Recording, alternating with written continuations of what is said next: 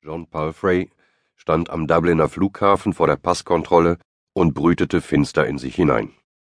Am liebsten wäre es ihm gewesen, wenn der Beamte mit dem rasierten Schädel seine Einreise untersagt hätte, aus welchen Gründen auch immer.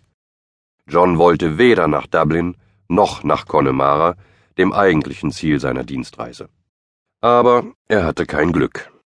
Er wurde durchgewunken und folgte den Schildern zu seinem Anschlussflug, um dann festzustellen, dass dieser zwei Stunden Verspätung hatte.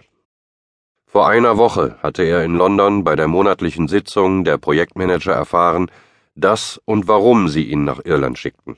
In das Land, von dem er wenig wusste, außer dass es nebenan lag und seine Einwohner ständig soffen und sich prügelten. John Palfrey liebte seinen Bürojob. Er genoss die festen Arbeitszeiten, hatte auf seinem Schreibtisch, der immer ordentlich war, einen Topf mit einer Grünlilie, die er jeden Freitag kurz vor Feierabend goss. Genau genommen war diese Lilie sein einziger Bezugspunkt zur Natur.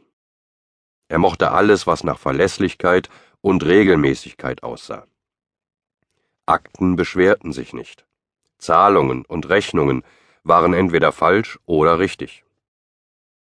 In seiner Freizeit versuchte er sich fit zu halten. Oft blieb es jedoch bei dem Versuch. Er fand, dass er in seinem Jogginganzug verkleidet aussah, nicht wie ein Sportler. Zwar war er schlank und groß, aber immer etwas ungelenk. Lieber saß er vor seinem Laptop. Eines seiner Projekte waren die Letterfrack-Ponys. John, sagte Gordon Ramson sein Vorgesetzter, nach der allwöchentlichen Besprechung und nahm ihn ein Stück zur Seite, während die Kollegen den Konferenzraum verließen. Auf ein Wort? John blieb neben seinem Boss stehen und überprüfte den Sitz seiner Krawatte. Es kam sehr selten vor, dass Gordon ein persönliches Wort mit ihm wechselte, ja dass er ihn überhaupt wahrnahm. John rechnete daher mit dem Schlimmsten und setzte ein verlegenes Lächeln auf, als Gordon ihn zum Tisch hinüberschob. Setzen Sie sich, John. Sie betreuen doch die Ponys. John winkte ab, so als wolle er ausdrücken, dass es nicht der Rede wert sei. Bei der Jahresbeurteilung haben Sie angegeben, dass Sie gerne tieferen Einblick in Ihre Projekte hätten. Diese Gelegenheit ergibt sich nun. Sie machen einen Auditbesuch.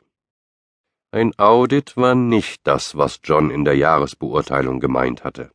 Aber er lächelte und bedankte sich. Was er wollte, war mehr Verantwortung übernehmen zu dürfen.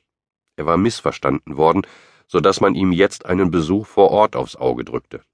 Dort würde er die Bücher überprüfen, musste jeden noch so kleinen Fehler finden und einen ausführlichen Bericht schreiben.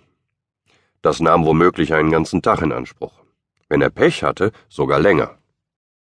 In Dublin wartete er auf seinen Anschlussflug nach Nock, war ungeduldig und vertrieb sich die Zeit mit seinem Laptop.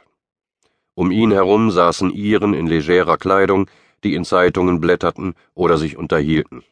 Touristen mit bunten Rucksäcken ließen sich lautstark darüber aus, was sie sich alles ansehen würden. John Palfrey hätte sich am liebsten die Daumen in die Ohren gestopft.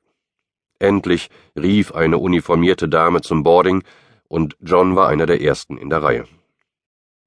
Die Maschine war winzig, stand verloren auf dem Rollfeld zwischen den großen Flugzeugen und es nahm die zwanzig Passagiere über eine wackelige Gangway auf.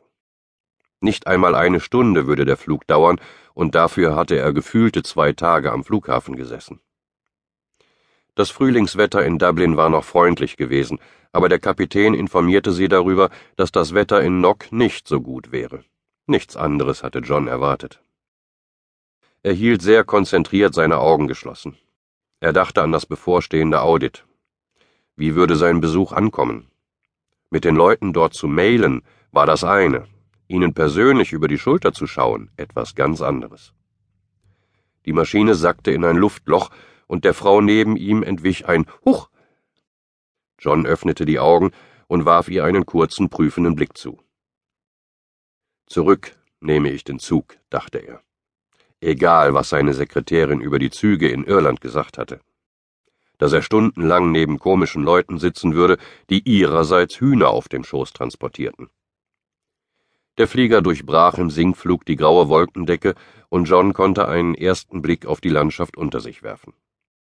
Die Hügel waren kahl, ragten aus sattgrünen Ebenen heraus, die ihrerseits in kleine eckige Parzellen unterteilt waren.